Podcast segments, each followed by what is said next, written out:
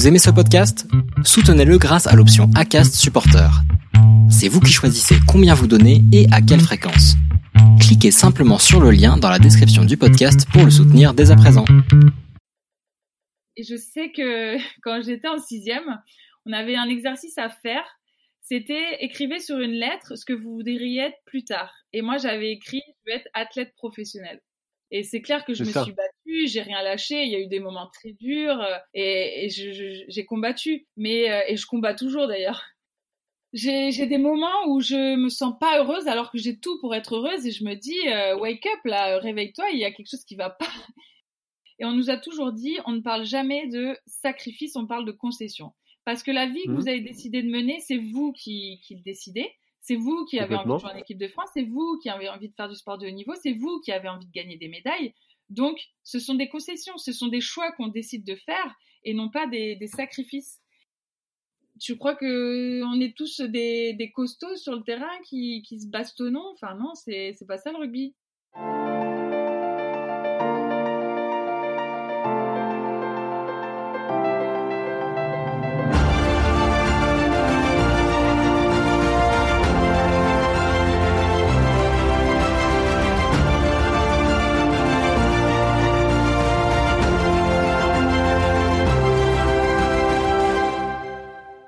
Bonjour et bienvenue. Je m'appelle Charles Briet et chaque semaine, je pars à la rencontre de ceux qui font de leur passion le sens de leur vie.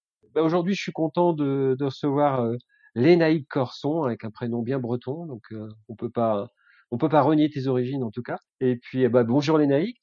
Bonjour. Euh, joueuse internationale de rugby, membre de l'équipe de France de rugby, c'est ça?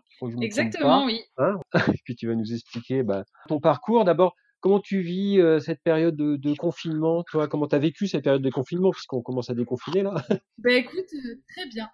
Pour une sportive de haut niveau, c'est pas forcément facile. Oui, c'est vrai qu'il y y a eu certains sportifs qui ont eu du mal à s'adapter et, et qui n'avaient pas la place qu'ils auraient aimé avoir pour un confinement, c'est-à-dire un appartement de 20 mètres carrés et du coup difficile de, de peut-être trouver de l'occupation et, et, pouvoir se bouger. Mais moi, pour le coup, c'était vraiment euh, une grosse chance, c'est de, de fêter mon anniversaire euh, le 15 mars et du coup de me retrouver bloquée chez mes parents. Mais c'est une chance parce qu'ils habitent une, une maison à la campagne, euh, en plein dans la nature. Euh, nous, on a la chance d'avoir vu des lièvres passer devant chez nous, des chevreuils, des biches. Euh, et ça, c'est un spectacle juste euh, magnifique que nous offre la nature. Ah, et euh, ça m'a fait du bien de retrouver l'essentiel, de retrouver ma famille, de retrouver la santé aussi, autant mentale que physique. Franchement, le, confinement a été très, très bénéfique pour moi. je suis vraiment en pleine forme, même, enfin, je ne pouvais rêver mieux. Sincèrement, je bon, Écoute, génial, génial. T'en étais où dans ta saison? T'étais en. Ben écoute, on était en plein tournoi destination quand le confinement a été euh, annoncé, quand il y a eu la crise du coronavirus. Euh, on devait jouer euh, le quatrième match du tournoi destination contre l'Écosse. Euh, on nous avait rendu nos maillots de match, on devait jouer la veille, euh, enfin le lendemain, pardon. Et en fait, il se trouve que bah, même pas 24 heures avant le match, on nous, ouais, 20, ouais, 14 heures avant le match, on nous dit le, le, match est annulé et vous, ne pourrez pas jouer demain parce qu'il y a eu des Écossaises touchées par le coronavirus. Donc le match est annulé et vous rentrez chez vous. Ah. D'accord. Ouais, un, coup dur parce que bah clairement ça, on s'était entraîné toute la semaine, les, toutes les semaines avant pour le tournoi destination, pour gagner euh, des matchs. Et là, quand on nous dit ouais quelques heures avant le match que bah on peut pas le jouer, on avait du mal à y croire. Et puis et puis si, en fait, c'était vraiment bien réel et, et, et c'était le début de voilà de, de bah, de la crise dans laquelle on est, on est plongé jusqu'à maintenant. Mais bon, euh, voilà. Euh. Pas eu de match en huis clos dans le rugby comme il y a eu dans le football? Non, non, non. Non, il n'y a pas eu ça. Hein. Ouais, vous avez arrêté tout de suite. On a arrêté de suite, ouais. Bon, on est un sport de contact, un sport collectif. C'est vrai qu'il y a les risques euh, plus, plus, plus. Donc on a arrêté. Donc là, la saison, elle est, elle est terminée. Comment ça va se passer? Oui, elle est, elle est belle et bien terminée. Euh, pour l'instant, je t'avoue qu'on est dans le flou le plus total. On sait que notre saison en club est terminée. On sait qu'avec l'équipe de France, euh, on jouera pas de match. Euh, euh, bah là, là, en ce moment, on devait jouer contre l'Irlande au mois de juillet, août, et au final, bah, je pense que c'est annulé parce que clairement, je vois mal aujourd'hui prendre l'avion et aller en Irlande et jouer. Et puis déjà, on n'est pas préparé. Il y a des filles qui, depuis deux mois, ne n'ont pas la chance d'avoir de l'espace autour d'elles et, et, de pouvoir aller courir. Donc, euh, pour l'instant, euh, euh, clairement, on est désentraîné. Donc, la première étape qu'il y aura, c'est de voir déjà si personne a, attrapé le coronavirus, parce que ça, on n'en sait rien. Donc, passer des tests médicaux. Ensuite, bah, commencer à se réentraîner, se s'athlétiser. Et ensuite, après, on pourra espérer reprendre collectivement. Ouais, on en saura plus dans, dans, quelques mois. Alors, il y a sûrement des gens qui écouteront le podcast dans, dans deux mois, dans trois mois, dans six mois, parce qu'il y a des écoutes qui se font longtemps après. Mais bon, voilà, comment, ça sera marrant de, de pouvoir voir comment on a vécu cette, cette période, en tout cas. Tu as pu, t'as, pu continuer à t'entraîner. Toi, si tu étais chez tes parents, tu as continué à faire du sport. J'ai vu que tu avais fait des vidéos sur, euh, sur, sur Facebook et, et voilà, tu as partagé un peu tes pratiques de cardio et autres. ouais, bah voilà, c'était je savais que la, situation était pas évidente pour tout le monde. Euh, nous les, enfin nous les premiers, ce serait exagéré de dire ça. Je pense que c'est plus le personnel soignant qui, est touché, les, bah, tous ceux qui ont été atteints du coronavirus qui qui sont vraiment dans cette crise. Après aussi tous les gens qui ont des problèmes parce qu'ils n'ont pas de salaire en fin de mois parce que euh, bah, ils peuvent pas travailler et qu'ils sont indépendants. Et ça, oui, ça clairement, euh, ce sont les premiers touchés. Nous euh, on a de la chance, c'est qu'on est contractualisé, donc on a un salaire qui tombe euh, tous les, fins de mois, touche un chômage partiel. Donc euh, on est en chômage partiel. Donc du coup, c'est vrai que euh, on est un peu protégé sur cet aspect-là. Après, clairement, oui, quand on est sportif, c'est pas pour.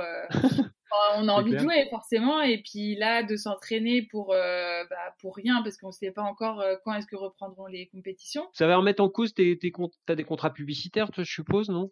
J'ai euh, pas publicitaire, des contrats de sponsoring. Ça va remettre des choses en cause, tu penses ou... euh, Sincèrement, je sais pas. Je sais que je sais qu'en ce moment, les marques aussi, euh, elles ont envie de de, bah, de promouvoir euh, la pratique sportive, même confinée, même si on va pas être en compétition tout de suite. Ils ont envie de bah voilà de nous soutenir parce que bah, mm-hmm. voilà c'est être là dans les bons comme dans les mauvais moments et euh, je ne pense pas que non, ça remettra en cause euh, quoi que ce soit, parce que les personnes euh, ambassadrices aujourd'hui de nos sports et qui devons montrer la voie et, et inspirer les, les, gens à voilà aller mieux, à, à, passer des messages motivants, à passer un moment de crise et, et c'est ce qu'on peut vivre aussi dans une vie, un divorce, des décès dans notre famille euh, une perte d'emploi. Enfin, c'est des choses qui, qui arrivent à tout le monde. Euh, tout le monde a, des petits soucis dans sa vie, mais voilà, il faut savoir aussi remonter, euh, enfin passer les obstacles et puis et puis rebondir. C'est c'est la vie. C'est la vie, c'est la résilience et c'est la vie. Remarque, il paraît, enfin c'est sûr, même les marques de que ce soit Adidas ou Nike, ils ont jamais autant vendu de, de, de survêtements, de chaussures, de.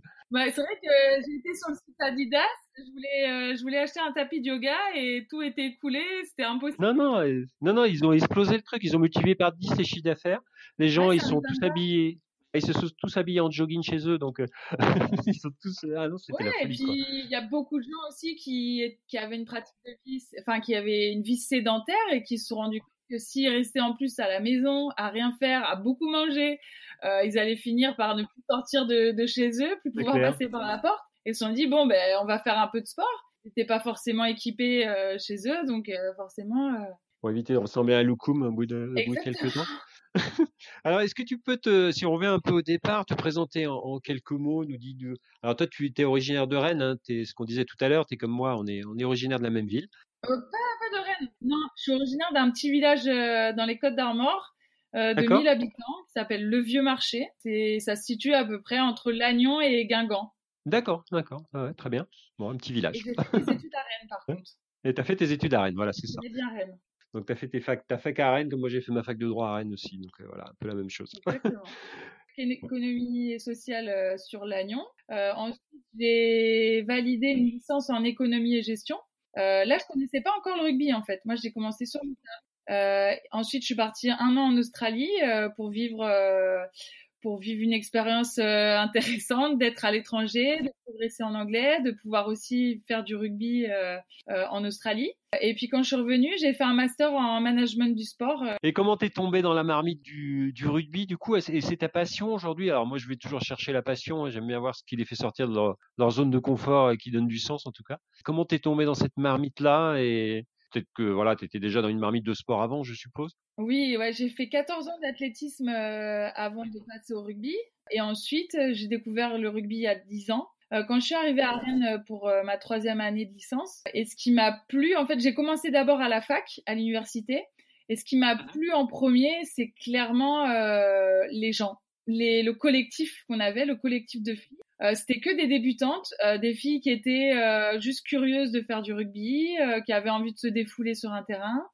Et en fait, ce que j'ai apprécié le plus, c'était de se retrouver avant ou après l'entraînement pour aller partager un McDo, pour aller partager un café, un goûter. en fait, c'est le côté social du rugby, moi, qui m'a énormément parce que c'est hyper fédérateur. Et bon, il n'y avait pas une fille qui savait faire une passe à l'époque. Enfin. ouais, on était au début, ouais. Ah oui, oui. Donc euh, moi c'est ça qui m'a plu et puis bon après euh, bien sûr on a arrêté de manger des McDo parce qu'on s'est bien rendu compte que c'était de hein.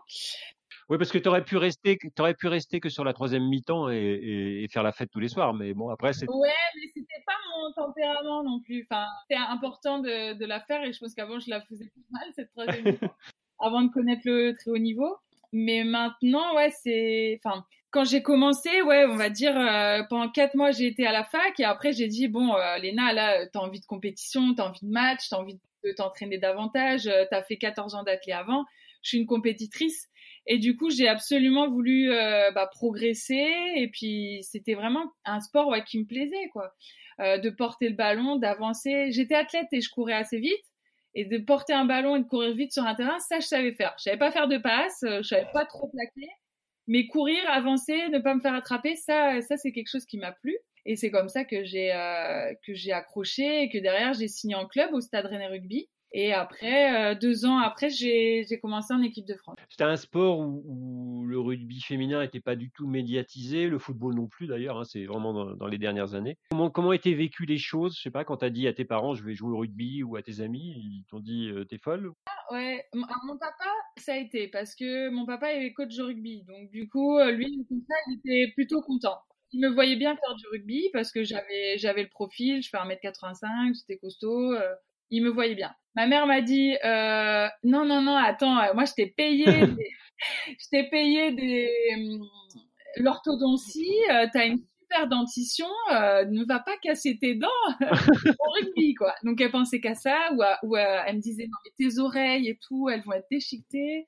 Donc ma mère avait peur sur le côté physique esthétique on va dire euh, mes grands-parents, c'était oh mais non, tu vas quand même pas faire un sport de garçon, euh, ça se fait pas. Euh, voilà. Et mon copain de l'époque, lui, pareil, c'était non mais hors de question que tu fasses du rugby, c'est un truc de mec.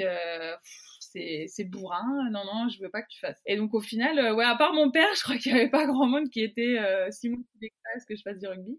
Et c'est vrai que l'image a commencé à changer quand j'en ai, joué en équipe de France à haut niveau ils se sont dit ah ouais, elle représente l'équipe de France, euh, c'est une certaine fierté quand même. Donc là, l'image a changé. Mais c'est clair que quand j'étais euh, simple rugby woman à Rennes euh, lambda, clairement ouais, ils avaient des gros a priori et ils n'étaient pas très fans que je joue au rugby. Ça c'est clair.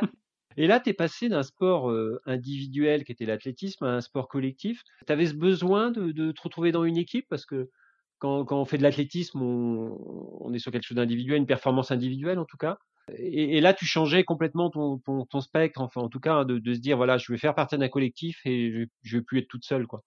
Bah, c'est vrai que c'est, rentré aussi dans la balance.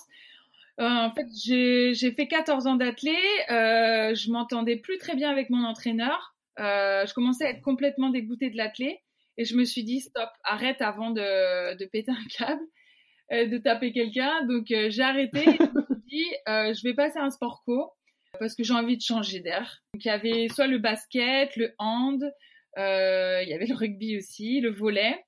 Et en fait, le seul de ces quatre sports, c'était le rugby que je pouvais faire parce qu'il correspondait à mon calendrier universitaire.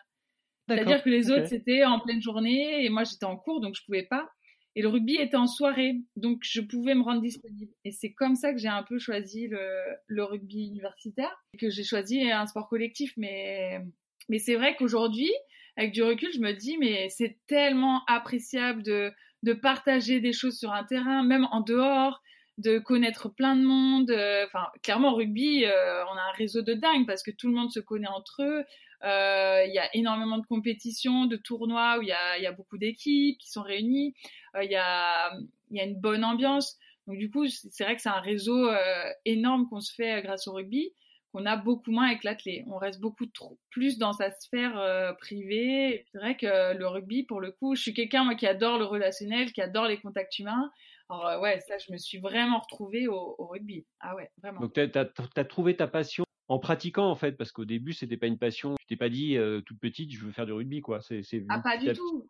pas du ça a été du concours de concours de circonstances plus que ça. Ah ouais complètement. Mon, mon, père était coach comme je te l'ai dit et nous emmenait à l'école de rugby.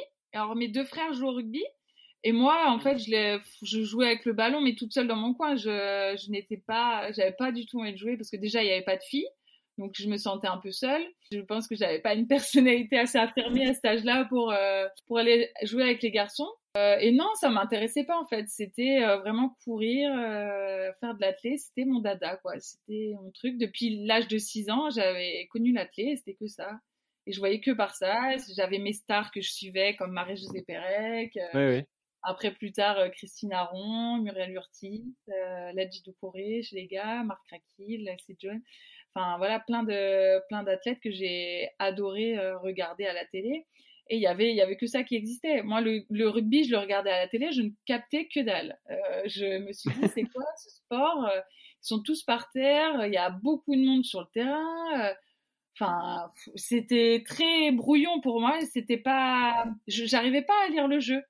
Et, ça m'intéressait pas plus. Hormis quand il y avait quelqu'un qui allait marquer un essai euh, et qui courait sur le terrain. Ça, limite, ça pouvait m'intéresser parce que je voyais la course, donc c'était, je, je, comprenais. Mais dans le jeu, euh, non. Euh. Tu avais cette envie de réussite parce que quand tu me dis, voilà, tes idoles, c'est ça a été euh, voilà Marie-Jo Pérec ou des, des, des, gens comme ça. Euh, tu avais cette envie de, de réussite? Tu t'étais dit à un moment, euh, je veux être, que ce soit à l'athlétisme ou au rugby, je veux être à la télévision un jour? Est-ce que est-ce que tu avais besoin de reconnaissance à ce niveau-là? Je sais pas si je me disais, il faut que je sois à la télé. Mais en tout cas, à la télé ou de reconnaissance en tout cas, ouais, ouais. Ouais, en tout cas, ouais, je, clairement, elle m'inspirait. D'accord. Et je sais que quand j'étais en sixième, on avait un exercice à faire c'était écrivez sur une lettre ce que vous voudriez être plus tard. Et moi, j'avais écrit je veux être athlète professionnel. Mais euh, c'était déjà un rêve d'être athlète euh, professionnel et, et j'ai retrouvé là avec le confinement, c'est génial parce que on retrouve euh, plein de, de souvenirs d'enfance. C'est clair. J'ai retrouvé un, un, dessin en fait où je où je me vois soulever le drapeau français en tenue d'athlète. Euh, et j'avais marqué en dessous à 18 ans. Donc je me voyais à 18 ans soulever le drapeau français et me dire c'était moi quoi. Et ouais, c'était ça. c'était plus la fierté de représenter l'équipe de France. Euh, ouais, la fierté du, du, drapeau, la fierté de, de représenter la nation, de, de faire au niveau, de faire, euh, de faire ma passion, mon métier en fait. Et, et c'est vrai qu'au final, bah, quand j'ai décidé d'arrêter de l'athlète, je me suis dit bon bah jamais je vivrai ma, mon rêve d'être athlète professionnel. Mais au final, jamais j'aurais pensé de devenir rugby woman professionnel, jouer en équipe de France euh, depuis 2012. Enfin, c'est, c'est quelque chose, le, le, destin est incroyable. Enfin, quand je regarde derrière moi, je me dis, c'est, j'ai eu beaucoup de chance, j'ai eu, euh, j'ai rencontré des gens formidables sur mon chemin qui m'ont fait énormément progresser. Euh, il y, a, y, a, un concours de circonstances énorme. Euh, après, c'est sûr que voilà, il y a, y a, aussi les capacités physiques, mentales qui, qui rentrent en cause, mais il y a aussi une grosse part de chance et de. Tu crois cette tu, tu crois à cette grosse part de chance ou, ou, tu penses que le travail que tu as fait quand même et le travail que tu as accompli fait que voilà, ça crée aussi un certain nombre de, de, de un certain nombre de, de, de, faisceaux qui font que bah, il y a un moment tu les vois et tu les prends quoi mais oui bien bien sûr que aujourd'hui euh, je ne vais pas te dire que j'ai eu tout ce que j'ai facilement on m'a rien donné euh, gratuitement et j'ai été me le chercher et c'est clair que je me suis battue j'ai rien lâché il y a eu des moments très durs euh, et, et j'ai combattu, mais euh, et je combats toujours d'ailleurs. Mais euh, mais mais aujourd'hui, je suis aussi capable de voir que il y a un gros concours de circonstances. Si j'avais pas rencontré mon entraîneur qui était qui était passionnant et qui qui m'a fait accrocher au rugby, si j'avais pas rencontré l'équipe de Rennes qui jouait en élite à ce moment-là, avec des filles qui étaient en équipe de France aussi dans mon club. Donc je me suis dit, bah en fait, moi j'ai envie d'être comme elles. Euh, je, je, sais pas, je serais à perpète les oies euh, à jouer au rugby. Je pense que je serais jamais sortie peut-être de, de, mon trou et, et jamais on m'aurait connue en tant que joueuse de rugby professionnelle ou en équipe de France. Donc euh, clairement, je pense qu'il y a, oui, il y a, les rencontres qu'on fait qui, sont déterminantes et après c'est indéniable euh, le travail. Aujourd'hui, il y a beaucoup de joueuses qu'on voit qui ont des grosses capacités énormes qu'on voit déjà en équipe de France, mais malheureusement derrière le mental ne suit pas et des fois l'entourage non plus ne suit pas, euh, ou des fois on met trop euh, dans la tête du jeune euh, des, des, choses qui sont fausses euh, et on l'accompagne mal et derrière euh, ça fait ça fait un carnage parce qu'on on a fait rêver des gens et au final ils attendront ils atteindront pas leurs rêves parce que euh, mentalement ils, ils ont été faibles entre guillemets enfin c'est même pas faible c'est ils ont été mal accompagnés ou alors ou alors ils ont eu des, un déséquilibre quelque part. Oui, ils étaient peut-être pas assez forts. Après, chacun a son parcours de vie aussi et, et, aussi ses blessures. C'est ça, c'est le parcours qu'on va faire. Et mais on, on, le dit, le mental, le mental est une partie, euh, c'est peut-être la partie la plus importante de la réussite d'un sportif. Hein. Après, il faut avoir le physique. Hein, je suis d'accord avec toi, mais bon, ça va être, ça va être important. Ouais. Aujourd'hui, la performance, nous, on, on le dit, c'est la performance c'est un ensemble de choses qui font qu'aujourd'hui tu es performant.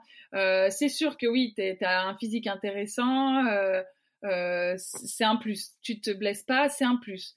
Euh, mentalement, tu es bien équilibré, tu sais où tu vas, tu es fort de tes convictions, tu es déterminé, c'est un plus. Euh, tu as euh, peut-être un double projet à côté, euh, sachant que tu mets pas toutes les billes dans le même panier, c'est-à-dire bah, tu mets tes billes dans, dans, le paquet de rugby parce que voilà, te, voilà, tu crois en tes chances et que tu as envie de t'entraîner fort, mais tu mets aussi tes billes dans des études pour euh, bah, devenir aussi euh, quelqu'un de, curieux, qui aime l'apprentissage, qui, euh, qui apprend de, tout simplement de la vie et de à l'école. Tu mets aussi des billes dans une vie professionnelle, vers quoi tu veux te diriger comme métier, parce que le rugby c'est bien beau, mais aujourd'hui ça concerne très peu de personnes qui en vivent tous les jours. Et, clairement, si derrière on n'a pas euh, quelque chose sur lequel on peut se reposer euh, sereinement, euh, bah, c'est compliqué. Si j'ai un bagage, des diplômes derrière moi, si j'ai déjà travaillé, j'ai fait des stages, je sais ce que je veux faire comme métier, clairement, j'envisage l'avenir plus sereinement. Et je me dis, si le rugby ça marche pas, ben, je peux toujours me rabattre sur sur ce que j'ai mis à côté. C'est ça l'importance d'avoir euh, voilà un double projet chez les sportifs.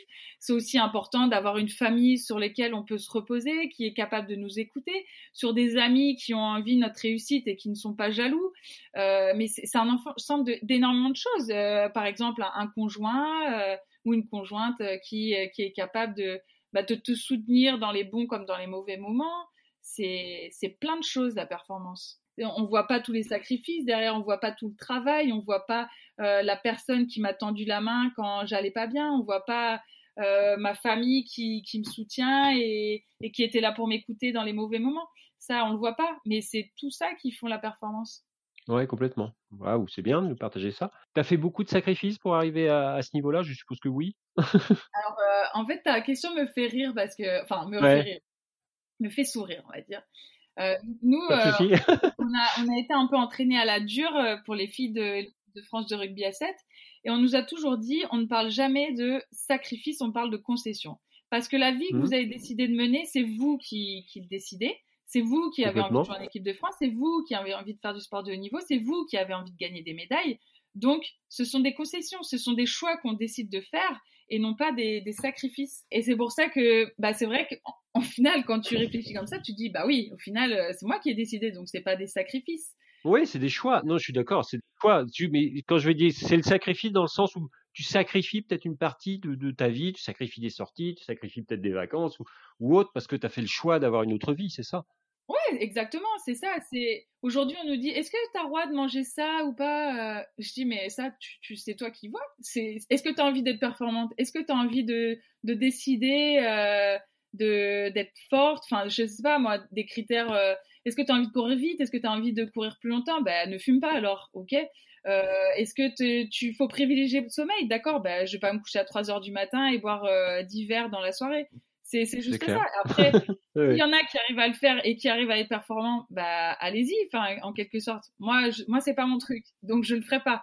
Mais euh, je sais ce qui est bon pour moi. Je, je sais aujourd'hui, je me connais. À 31 ans, on, se connaît un peu, même si je pense que on n'a pas fini de se découvrir encore. Il y a des choses sur lesquelles on, on peut se baser et, et qu'on sait que ça participera à notre performance. Et c'est nous qui décidons de le faire. C'est quoi ta journée type du coup? Pendant le confinement ou pendant... Non, non, non, non, non, pendant ton... Non, non, on va sortir du confinement, mais pendant, pendant le reste de l'année. Après, je pense que tu as des journées qui sont différentes en fonction des, des, des périodes de match et des périodes d'entraînement et des périodes, la période d'hiver, etc. Mais c'est quoi T'es es, plutôt quelqu'un qui se couche de bonne heure Tu te lèves à 5 heures du matin Tu t'entraînes la nuit Je sais pas. non, alors euh, moi je suis plutôt une couche tard. Ouais. je suis pas forcément une lève tard, mais euh, j'adore, euh, ouais, vers minuit, j'adore me coucher vers là, quoi. C'est mon heure. D'accord. J'essaie de, de, me coucher un peu avant parce que le sommeil récupérateur, il, est, il est avant minuit. Donc, quand je me couche à 23 heures, pour moi, c'est limite tôt, c'est bien. C'est mon objectif. Euh, après, non, bah, une journée type, c'est à peu près euh, deux à trois entraînements par jour. Euh, quand j'étais au centre d'entraînement euh, de rugby à 7. Le rugby à 7, en fait, est différent du rugby à 15. Euh, Aujourd'hui, le rugby à 7 prépare les Jeux Olympiques de Tokyo 2021. Mhm. Et donc, j'ai fait partie de ce centre d'entraînement pendant six ans. Je viens d'arrêter là ma carrière là, là au mois de juin, j'étais. Et je vais passer sur le, le 15. Le, donc, je prépare la Coupe du Monde qui aura lieu également en 2021 en Nouvelle-Zélande. Et donc euh, à 7, oui, on avait l'habitude de s'entraîner deux, trois fois par, euh, par jour. Euh, avec une séance de muscu, une séance de renforcement musculaire, ça pouvait une séance physique de type vitesse, de type de l'endurance, de la VMA, et après bien sûr du rugby parce qu'on pratique quand même du rugby, donc c'était c'était plus souvent du, du rugby hein, d'ailleurs qu'on qu'on faisait comme comme entraînement. après il y a aussi une plage qui est pour la récupération, pour le pour se régénérer, donc on appelle ça les, soins, soit auprès des kinés si on a un petit bobo, parce que ça arrive au rugby que quand même, on sollicite énormément nos corps et donc on a besoin d'un kiné, euh, ostéo. Et ensuite, euh, il y a la balnéo, c'est des bains chauds et des bains froids, c'est alterné pour, euh, bah, si tu veux, améliorer la circulation sanguine euh, au niveau des jambes et éviter l'effet de lourdeur pour pouvoir tenir jusqu'à la fin de semaine, parce qu'on on avale les kilomètres sur le terrain. Donc c'est quelque chose de très important. Et puis il y a aussi la, la cryothérapie qu'on faisait là plutôt en fin de semaine où on est dans un frigo à moins 110 degrés et on marche euh, en maillot de bain euh, pendant trois minutes euh, dans, dans, ce frigo-là pour, euh, pareil, pour régénérer le, le corps. Et c'est des, des, séances qui, qui quand même traumatisent un peu le, le corps parce que bah, ça, ça, reste moins 110 degrés, donc faut lutter contre le froid. Mais du coup, qui permettent au corps derrière de bah, de se régénérer parce qu'il a connu une grosse période de stress avec le, les, les 3 minutes dans moins 110. et après, il, du coup, il se relâche et euh, on dort beaucoup mieux la nuit. Donc, du coup, ça, ça participe à la récupération. Il y avait aussi des moments euh, où on organisait des temps vidéo et des temps euh, d'échange avec l'équipe parce qu'on se rend compte que euh, une équipe, euh, oui, certes, c'est c'est travailler physiquement et ensemble sur le terrain, mais c'est aussi travailler à côté. Euh, qu'est-ce qu'on peut faire pour que l'équipe euh, soit plus soudée? Qu'est-ce qu'on peut faire pour euh, pour trouver des solutions sur le terrain? Il y a des choses qui n'ont pas été dites sur le terrain. Il faut maintenant se, savoir se le dire en face, mmh parce que j'imaginais bien que c'est pas toujours tout rose et que des fois il y a des clashs sur le terrain, qu'il faut savoir mettre ses égos de côté et donc forcément il faut régler ces problèmes-là. C'est comme en entreprise, s'il y a des choses qui se passent oui, mal, pareil. il faut éclater et dire les non-dits. Vous travaillez avec des coachs là-dessus? Vous avez des coachs euh, qui... Non, non, non, on a la chance, c'est qu'on a un entraîneur qui est un très bon manager, qui lit énormément et qui, du coup, euh, euh, bah, apprend aussi de ses erreurs du passé pour aujourd'hui pas faire les mêmes erreurs et, et, voilà, contribuer à vraiment un esprit d'équipe et, et en même temps, ben, c'est, on recherche la haute performance et, et voilà, donc il faut savoir tenir le, le cap. Tu le sens ça dans, ton corps? Alors le, rugby, c'est un corps qui, c'est un, sport qui, qui entraîne beaucoup de traumatismes. Hein. Est-ce que tu le ressens toi dans ton corps aujourd'hui à 31 ans ou pas encore? Comment te dire? Oui, oui, clairement. Euh, clairement, je le ressens. Il y a une des biographies qui m'a qui m'a beaucoup inspiré. Je l'ai ressorti en fait avant de préparer en préparant l'interview là. C'était la biographie de Johnny Wilkinson, euh, Mémoire d'un perfectionniste. Je sais pas si tu l'as lu. Oui, bien sûr. Euh, qui, voilà, qui est un, voilà, qui est un des plus grands, qui est peut-être le plus grand rugbyman du monde, je sais pas.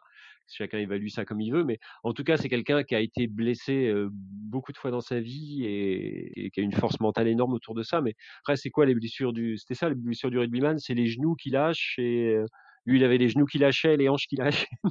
ouais, il a, eu un peu de tout. C'est vrai que je l'ai lu il y a un petit moment. D'ailleurs, tu fais bien de me le dire. Je vais, me le remettre ouais, près de la table de chevet. Et non, effectivement, bah, après, c'est différent et c'est propre à chacun. Moi, euh, j'ai eu beaucoup de déchirures musculaires. Euh, j'ai eu au mollet, j'ai eu au quadriceps, j'ai eu trois fois aux ischios. J'ai aussi des gros problèmes de dos, des lombalgies chroniques. Des fois, c'est presque rien, mais à haut niveau, ça pardonne pas et ce déficit-là, faut, faut vite le combler, sinon, bah, on peut avoir des, des problèmes ailleurs.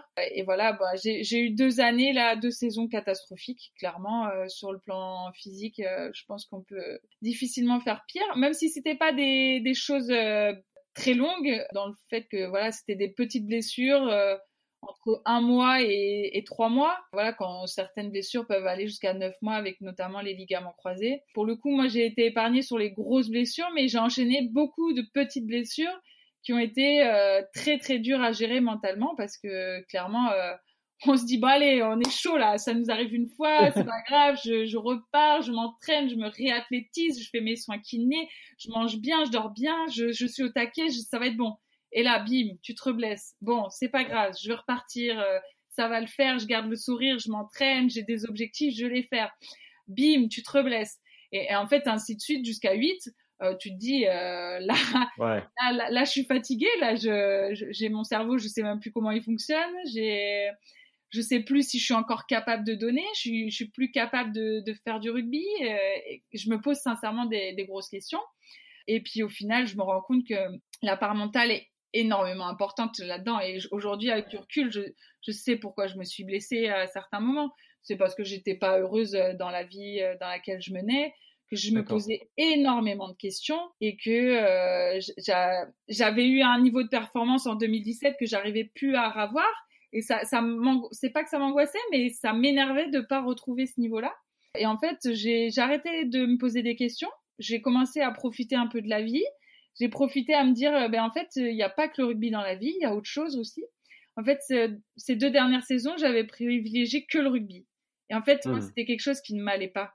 Parce que j'avais besoin d'avoir des contacts à l'extérieur, j'avais besoin de me sentir utile autrement, j'avais besoin de travailler dans des assos, j'avais besoin de, bah de, ouais, de savoir comment je pourrais guérir mes, mes blessures aussi autres que par la médecine générale. Donc, je me suis tournée aussi vers euh, la médecine un peu plus douce et vers euh, des herboristeries. Et au final, ben, tout ça a contribué à ce que je me sente beaucoup mieux dans la tête, euh, à vraiment un bien-être général. Et je me suis dit, ben voilà, ça y est, là, je suis prête à, à performer parce que je me pose plus de questions et j'ai envie, je suis motivée.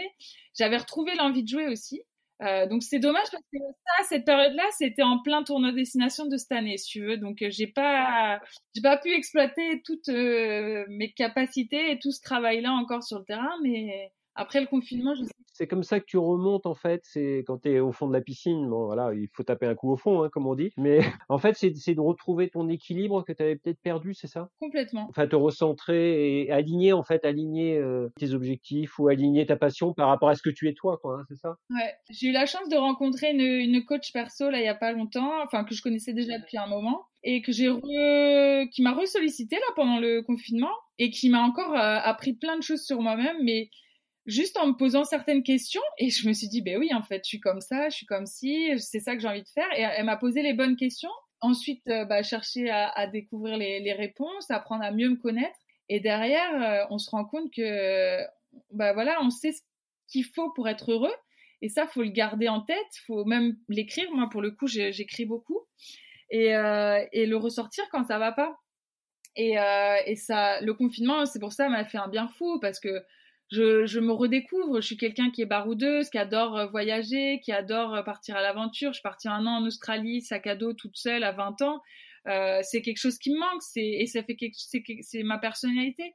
Et je m'interdisais un peu de voyager parce que parce que voilà, j'étais avec quelqu'un non plus qui qui voulait pas forcément voyager. Euh, je voyais pas ma famille et je m'interdisais de la voir parce que je me suis dit non, rentrer un week-end chez mes parents, ça fait trop. Euh. Mais au final, non, ça fait jamais trop. Si c'est ça qu'il faut pour être heureux, euh, bah, Mmh retourne un peu plus souvent euh, et attends pas de les voir que deux fois dans l'année euh, et que ça aille pas. Et, et tout ça, je l'ai découvert ici. Il y a des choses, euh, je suis hyper sensorielle. Je sens que quand je sens la nature, quand je vois des belles choses dans la nature, euh, un lever de soleil, un coucher de soleil, quand je vois une biche qui passe devant chez moi, euh, c'est des choses qui me, fait, qui me font kiffer et que je revois plus à Paris. Donc, euh, comment je peux faire pour euh, retrouver euh, cette vie entre guillemets qui, qui me manque parce que je suis dans un espace urbain et que je peux pas refaire? Oui, oui. Ouais, aujourd'hui, j'ai complètement, j'ai été en pleine introspection pendant ce confinement. J'ai appris à savoir qu'est-ce qui, a- qu'est-ce que j'aimais dans, dans ma vie. Et, et aujourd'hui, maintenant, c'est à moi de, de me resservir de tout ça pour, pour, pour l'avenir. Qui t'a aidé? Alors, c'est c'est une coach, tu veux la citer? Oui, elle s'appelle Marie, Marie Lefebvre. C'est euh, ma co- en fait c'est ma coach de yoga. C'est ma coach de yoga sur euh, qui était sur Rennes, qui est d'ailleurs toujours sur Rennes, euh, qui est une super personne et qui est coach perso aussi. Je l'avais rencontrée en fait en 2016 pour la préparation des Jeux Olympiques et euh, bah, c'est vrai qu'en partant sur euh, sur Paris, je n'avais plus trop de contacts. Et euh, pour tout te dire, elle m'a vue dans le journal euh, pendant ce confinement et du coup elle a repris contact avec moi. Et je la remercie et je remercie le journal aussi tant qu'à faire parce que ça m'a permis de renouer contact avec elle et de et d'avoir l'aide que j'avais besoin euh, euh, en ce moment pour euh, pour me reconstruire euh, et Oui, c'est bien. Je trouve ça bien de citer les gens. Je trouve que voilà, quand, quand on a été aidé, c'est bien de citer les gens. exactement. On parlait de, on parlait du, du physique. Alors, tu as eu des points de suture dans la bouche aussi, tout ça, voilà. Ouais. comment, comment, comment tu gères ça physiquement? Parce que tu es, une jeune femme aussi, donc euh, est-ce que c'est compliqué euh, d'avoir un sport qui, qui peut t'abîmer quand même euh, physiquement? Est-ce que tu penses à ça ou pas du tout? En vrai, non. Bah, je me suis cassé le nez, euh, donc euh, non, j'ai un nez un peu tordu, cassé, Ouais. euh, qui part en travers et les- il y a plus de cloison nasale, si tu veux. Mais bon, euh, franchement, ça me, je me dis, je, me reconnais encore dans une glace, donc ça va, tu vois. Ah, j'ai pas critiqué ton physique, attention. non, non, non, je, rigole, bien sûr. Non, mais sincèrement, euh, bon, euh, peut-être que si j'avais une dent cassée euh, et celle de devant, je, je ferais moins la maline. voilà, c'est ta mère, que- ta mère que t'aurais- Ouais, J'entends parler de ça toute ma vie. Non, non, mais pour le coup, non, ça m'a. C'est c'est vrai, c'est pas une question que je me suis posée. Je, Ok. ouais. C'est généralement c'est plus les autres qui ont peur de moi que moi qui ai peur des autres. C'est ça, c'est ça. on- j'ai un, gros physique et puis en plus ça m'arrive d'être maladroite, de donner des, des coups de coude dans les pommettes euh, des, des copines et qui se retrouvent avec des points de suture ou de marcher sur les pieds de mes coéquipières. Mais bon, elles savent que je, bien sûr je ne fais pas exprès et que voilà, c'est ouais, je pense que c'est plus à elles qu'il faut poser la question. Est-ce que tu as le, sentiment de faire évoluer, euh, que- tu as un rôle en tout cas important et de faire évoluer l'image des femmes dans le, dans le sport, alors surtout dans le sport collectif. Il y a eu les, il y a eu les championnes de France, il y a eu l'équipe de France en football qui a fait beaucoup évoluer les choses, il y a l'équipe de rugby euh, avec, euh, avec euh, 2014, voilà, la, Coupe du Monde et tout ça. Est-ce que tu as le sentiment, toi, de faire évoluer cette image-là? Est-ce que tu sens que tu as un rôle là-dedans, en tout cas? Bah écoute, euh, ouais, je pense un petit peu. De toutes les, les filles qui déjà jouent au rugby, toutes les filles qui, qui aussi le jouent à haut niveau et qui du coup ont plus de visibilité pour euh, parler de notre sport. Oui, clairement, je pense qu'on est tous ambassadrices euh, de notre sport, hein, mais je parle aussi de, de la petite fille qui joue en école de rugby avec des garçons et qui, euh, et qui joue au rugby malgré euh, ce que les copains peuvent dire. Euh, pour moi, elle aussi, c'est une vraie ambassadrice de son sport parce qu'elle aime ça, parce qu'elle s'en fout du regard des autres, parce qu'elle a envie de faire le sport qu'elle aime et puis euh, elle envoie valdinguer euh, tous les a priori, euh, les clichés qu'on peut avoir sur euh, le rugby et les femmes. Euh, donc, Ouais. je pense que du moment que tu joues au rugby, tu es une ambassadrice du- de ton sport et il Mhm. y a tellement de jeunes filles qui sont passionnées aujourd'hui, qui nous écrivent, qui nous disent euh, merci parce que on vous voit jouer à la télé, vous nous donnez envie, vous jouez bien, vous gagnez, euh, vous représentez un état d'esprit qu'on a envie de partager, qu'on aime. Et c'est ça le, c'est ça le bonheur, euh, bah voilà, de représenter notre sport, c'est que derrière on représente aussi beaucoup de femmes. Euh, surtout nous qui jouons en, équipe de France et qui du coup avons une visibilité, une image qu'on peut développer autour de soi. Donc c'est le top. Et on voit que les, mentalités changent aussi. Euh, c'est vrai qu'avant 2014, les gens ne savaient pas ce que c'était le, rugby féminin, ils n'en avaient jamais vu, qu'ils trouvaient ça ils pensaient, déjà, ils pensaient qu'on était des bourrines, des camionneuses, tout ce que tu veux. Euh. Tous les clichés. C'était ça, hein, les a priori. Euh. moi, on me disait, ah ouais, tu fais du rugby, et ils me faisaient, ils, m'ont monté les bras pour euh, faire style, j'étais bouboule, ou je sais pas.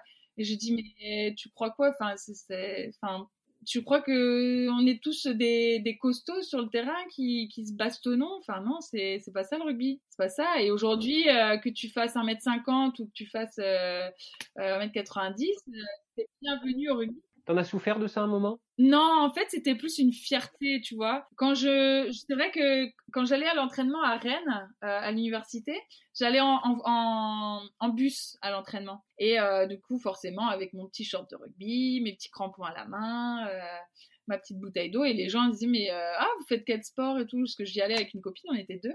Et en fait, bah, on fait du rugby.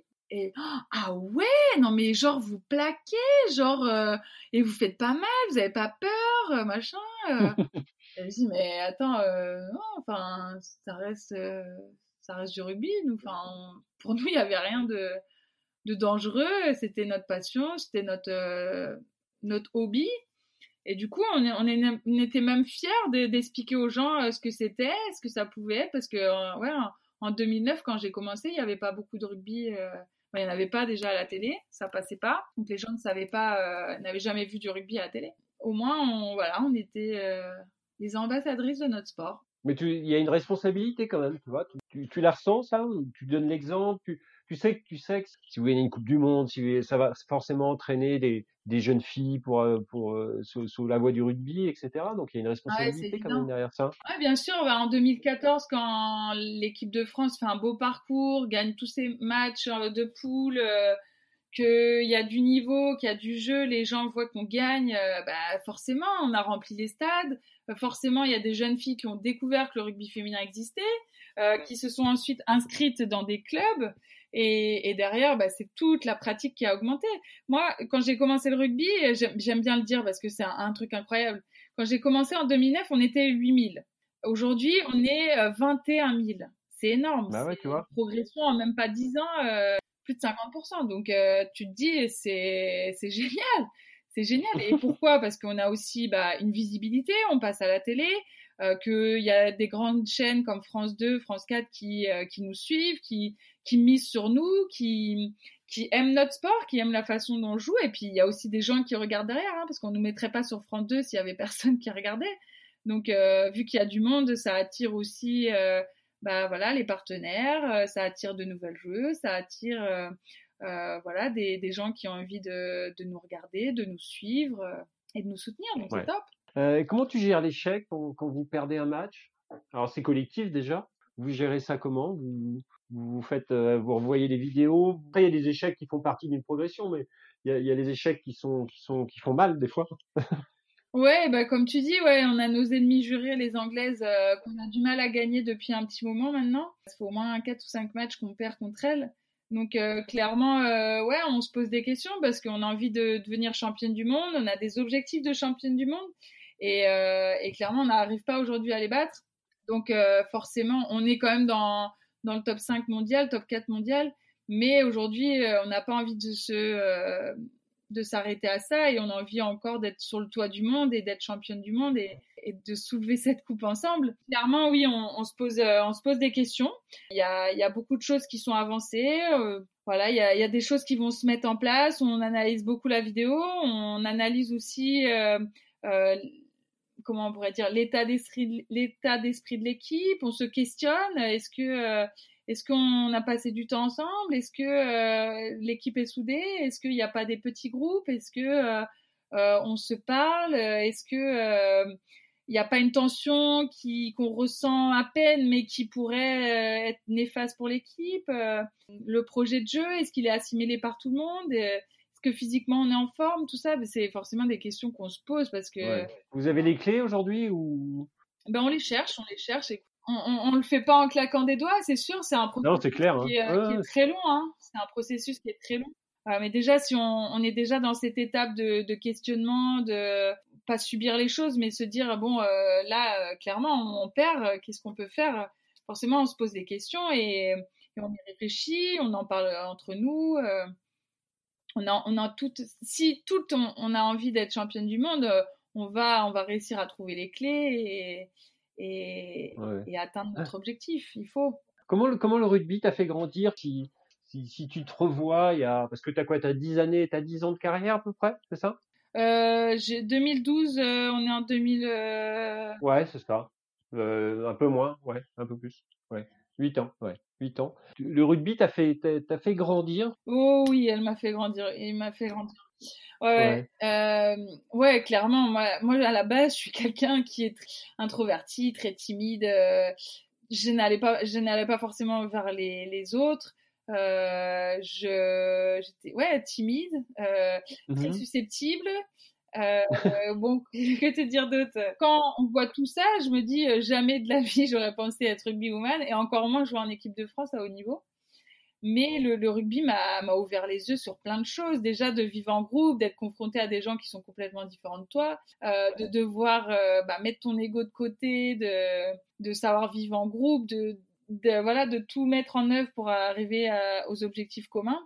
Mmh Ça, c'est quelque chose qui m'a fait grandir. Et puis, clairement, le haut niveau, faut pas se cacher, c'est c'est dur, hein, c'est dirais pas marche ou crève, mais c'est il faut tenir bon. C'est il y a des moments où t'es pas sélectionné, euh, tu comprends pas, tu t'entraînes comme une dingue, euh, euh, tu voudrais jouer, tu joues pas, tu te blesses, tu te remets quand tu dis c'est dur, le, haut niveau, c'est le fait de pas jouer, de pas être sélectionné. Ah, il y a plein de choses. Ouais, bah moi, moi pour le coup là dernièrement, c'est plus mes blessures qui m'ont euh, qui m'ont mis un coup moral et qui ont été dures à, à voilà. Enfin, ça a été dur de, de vivre cette période-là.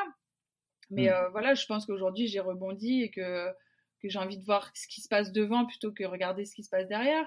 c'est clair. Euh, oui, il y a, il y a eu des moments, bah voilà, les blessures. Il y a aussi les non-sélections. Je sais que on, est plusieurs à prétendre jouer à haut niveau, à prétendre jouer pour l'équipe de France et euh, euh, voilà, il y a des moments où on se dit, bah, je travaille dur, pourquoi je, je pars pas sur le tournoi euh, J'ai travaillé et, en même temps, est-ce que je suis vraiment prête et puis la concurrence est rude, c'est partout pareil, hein Oui, c'est clair. Comment tu vois ton avenir? C'est quoi tes objectifs sur du moyen terme, sur du court terme? Tu as 31 ans, alors on peut jouer tard hein, rugby. Hein. Ça, y a pas de souci. Ouais, après ça dépend. En fait, il euh, y, a, y a des, des, femmes qui ont envie d'être maman, qui ont envie d'avoir une famille, et donc du coup, forcément, c'est bah, très compliqué euh, de. C'est difficilement conciliable d'avoir une vie de famille avec euh, en étant joueuse de rugby. Il y, en a une qui l'a fait en équipe de France, mais c'est compliqué quand même de, de faire les deux. Mmh après, voilà, c'est en fonction des, des envies de chacun. Moi, pour le coup, pour le coup, là, je, je dois re-signer sur un contrat de deux ans avec euh, l'équipe de France. Donc, euh, donc voilà, peut-être qu'après, ça sera la fin euh, de ma carrière internationale. Je sais pas encore. Voilà, je, je me fixe ça déjà, et puis on verra pour la suite. mais en tout cas, voilà, j'ai très envie de faire la Coupe du Monde, j'ai très envie de la gagner, j'ai très envie de dire je suis championne du monde. Euh, et ensuite, euh, j'aimerais bien, euh, j'aimerais bien, voilà, rentrer dans la vie active. Et, voilà, je, prépare en ce moment une formation dans la RSE, la responsabilité sociétale des entreprises. Parce que là encore, le confinement m'a ouvert les yeux sur ma vie et sur mes convictions, voilà, personnelles.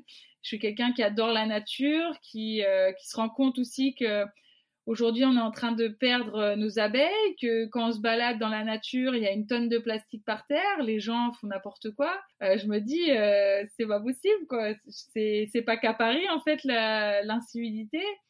Et, et, clairement, j'ai envie de me dire, euh, attends, si on continue tous à mettre nos papiers par terre, nos plastiques par terre et à consommer à outrance, je pense qu'on va droit dans le mur. Et aujourd'hui, je pense que dans ce domaine, il y a énormément d'efforts à faire. Et moi, voilà, j'ai envie de m'investir pour une cause qui, qui me passionne, qui m'intéresse. Et surtout, euh, quand on a été euh, sportif de haut niveau et sportif, Euh, c'est très dur de passer à, à l'après-carrière parce qu'on a la chance de vivre des choses extraordinaires sur le terrain, euh, jouer devant du, du monde, enfin voilà, vivre des matchs à haute intensité avec de l'adrénaline, jouer les meilleures équipes du monde, euh, jouer des matchs en jeu. Donc tout ça font que c'est stimulant, c'est excitant comme vie. Et euh, tu pars en plus voyager partout dans le monde, tu rencontres plein de personnes. Et puis du jour au lendemain, ben, tout ça s'arrêtera un jour. Euh, et, voilà, vaut mieux être bien préparé et ne pas s'écrouler euh, en même temps que sa carrière et, et, prévoir la suite des choses. Donc voilà, je la, je la prépare. J'ai déjà un, un, bac plus 5 et, et, des diplômes sur lesquels je peux compter, mais, mais j'ai envie de vraiment de me spécialiser dans, dans la RSE parce que c'est propre à mes... Et on parlait de passion, euh, on est dans la continuité de la passion, différente, mais... Bah, en ce qui concerne ton alimentation, c'est quelque chose qui est important pour les sportifs de haut niveau. Alors dans le rugby, je suppose qu'il y a des périodes où il faut faire du, peut-être il faut maigrir, d'autres périodes pour être plus rapide, et puis ça dépend des postes aussi. Il faut aussi faire peut-être du renforcement musculaire aussi pour absorber les coups, peut-être aussi les chocs. Donc, euh, tu as une alimentation spécifique, toi? Comment tu travailles là-dessus sur ton alimentation? Je sais pas si. Mais bon, après, moi, je suis plus sur sur l'idée que l'alimentation, s'il y a une tonne de choses aujourd'hui qu'on peut manger, c'est que il faut le manger.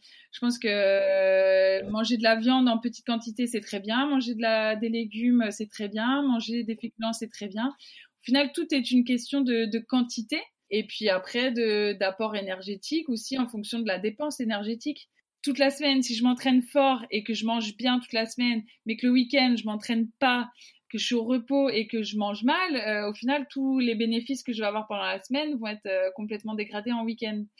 Et donc du coup, ben voilà, c'est adapter en fait son alimentation à la, dépense énergétique. Aujourd'hui, euh, je ne suis plus suivie, mais je l'ai été euh, pendant euh, un petit moment parce qu'il y avait une diététicienne de l'INSEP qui nous suivait à Marcoussis. donc on a pu avoir plein de conseils, on a pu dire voilà ce qu'on faisait dans la journée, ce qu'on mangeait, et puis voilà, il y a, y a, des choses qu'elles m'ont euh, qu'elles m'ont apporté. Et figure-toi que j'avais du mal à perdre là ces derniers mois quelques kilos et j'en ai perdu 5 en confinement, tu vois, et assez facilement sans me priver, euh, sans avoir besoin de rien. Tu dois être la seule en France qui a perdu des kilos en confinement, mais. Ah ouais, ouais, bah là, j'en ai, au cinquième kilo perdu. Je n'ai pas fait ce point-là depuis, euh, bah, depuis que je, je, suis en équipe de France, okay. depuis 2012. Donc ça fait un moment, depuis 8 ans, je voilà, j'avais pas fait ce poids-là. Et, euh, et en fait, ça se trouve que euh, j'ai de la chance d'être en pleine campagne, de d'avoir accès à un marché euh, bio qui fournit de la nourriture locale. Donc je participe déjà à, à l'économie locale et qui en plus de ça euh, ont pas de déchets. Enfin, on va dire que voilà, on arrive avec nos propres sacs. Ouais. Enfin voilà, il y a, y a pas de de, déchets quoi. En ce moment, je suis en pleine optique de zéro déchet, donc euh, donc j'essaie de faire attention à comment je consomme, comment je mange. Euh. Euh, quelles sont tes inspirations? Est-ce que tu as des, gens qui t'inspirent, des, livres ou des, figures importantes? Alors, tu as parlé de ton coach tout à l'heure, tu parlais de, de, de figures plus de l'athlétisme, Marie-Jo Pérec ou, ou, autre, voilà. Et qui t'inspire, toi, aujourd'hui et te tient vers le haut, en tout cas du coup, j'ai acheté deux livres que je n'ai pas encore lus, mais euh, j'ai acheté tellement de livres que du coup, je ne suis pas encore arrivée à cela, euh, mais qui me que j'ai hâte de commencer. C'est les, les, vertus de l'échec euh, de Charles Pépin. C'est un livre qu'on m'avait conseillé euh, l'année dernière, je crois, et qu'on m'a encore reconseillé de nouveau. Et je me suis dit bon, faut que je l'achète. Donc, elle était dans ma to-do list. Euh, donc, les vertus de l'échec de Charles Pépin. En gros, il explique, euh, donc je l'ai pas encore lu, hein, donc j'espère que je vais pas dire de bêtises, mais en tout cas que voilà, aujourd'hui Roger Federer, des, des grandes euh, stars euh, euh, dans leur domaine euh, qui sont excellents et qui performent en ce moment, ont connu les pires échecs qu'on pourrait pas imaginer, enfin qu'on pourrait imaginer, et, et qui aujourd'hui sont forts et ont su rebondir de, de ces moments difficiles. Et donc c'est chouette parce qu'au final, on se rend compte que bah il n'y a pas de parcours parfait, il n'y a pas de, de parcours lisse. Et, euh, et au, au, final, il faut absolument, enfin, faut absolument, il faut passer par l'échec pour euh, pour grandir et rebondir. Et il y en a un autre euh, que du coup j'ai acheté qui s'appelle les antisèches du bonheur de Jonathan Lehmann. Et euh, lui, je l'ai entendu à la radio sur Europe 1, je crois, avec Anne Romanoff. Et, euh, et je suis tombée amoureuse de, de, son discours, de la façon dont il parlait. Pareil, grand trader à la City, à Londres, euh, et qui décide de complètement changer de philosophie de vie et de, euh, de bah, se reconnecter à la nature, se reconnecter à soi, apprendre à s'aimer. Et, euh, et, du coup, qui est parti en Inde, je crois, euh, faire une, un, un, genre de cure et qui en est revenu euh, aujourd'hui avec une méthode euh, pour, pour essayer de mieux vivre dans nos sociétés occidentales. Donc, donc voilà, c'est deux livres que j'ai envie de lire et qui me paraissent être inspirants. Il y en a un que j'ai lu l'été dernier qui était Ta deuxième vie commence le jour où tu comprends que tu n'en as qu'une. Euh, donc vous avez compris que euh, je suis à fond dans les livres euh, introspectifs, la recherche du bonheur et compagnie. Le développement personnel, oui. ah ouais, ouais, ouais. Mais ah, ça a été une vraie révélation et et ce livre, j'adore. Il, il, est super bien écrit, super facile à lire. Ah ouais, je le conseille à tout le monde. Ta deuxième vie commence le jour où tu comprends que tu n'en as qu'une. Et si tu fais, si tu fais de, de, chaque jour le premier jour du reste de ta vie, j'aime bien aussi. Mais bon, après, euh, voilà, il y a, y, a y a plein de notions comme ça qui sont intéressantes. J'ai des moments où je me sens pas heureuse alors que j'ai tout pour être heureuse et je me dis, euh, wake up là, réveille-toi, il y a quelque chose qui va pas. Et du coup, je, en lisant, ben, j'apprends à, à, avoir un peu plus de gratitude euh, et à, à, faire un travail sur moi-même tous les jours pour euh, pour accepter euh, le bonheur et accepter de le voir en fait. Et de me dire que je suis loin d'être malheureuse et que et que voilà ces bouquins m'ouvrent les yeux quoi. Ils donnent des, moyens des solutions des voilà il on arrive à comprendre en fait ouais il n'y a pas de parcours lisse aujourd'hui et, et c'est ça qui me plaît. On va terminer par ces belles par ces belles paroles de, de développement personnel et, et d'évolution pour grandir, c'est bien. Lénaïque, je te remercie, c'était un beau partage et puis tu nous as partagé plein de, plein de bonnes choses qui vont inspirer les gens. Puis bah, je te dis à bientôt. Bah merci. Bonne reprise, tu sais pas quand tu reprends, mais bonne reprise et puis et puis bonne carrière en tout cas et puis voilà, amuse-toi bien dans le rugby et merci à toi. Merci Charles. Notre voyage en embarquement immédiat est maintenant terminé. J'espère que cet épisode vous aura plu et inspiré, que ce soit pour vos projets actuels ou futurs et vous aura donné envie de vivre votre passion. Pensez à vous abonner sur le site du podcast et sur vos plateformes préférées et de noter avec un commentaire nos épisodes. À très bientôt pour un nouvel épisode et le partage d'une nouvelle passion. Et n'oubliez pas, l'impossible n'existe que parce que nous n'essayons pas de le rendre possible. Mike Horn. C'était Embarquement immédiat, tout un monde de passionnés.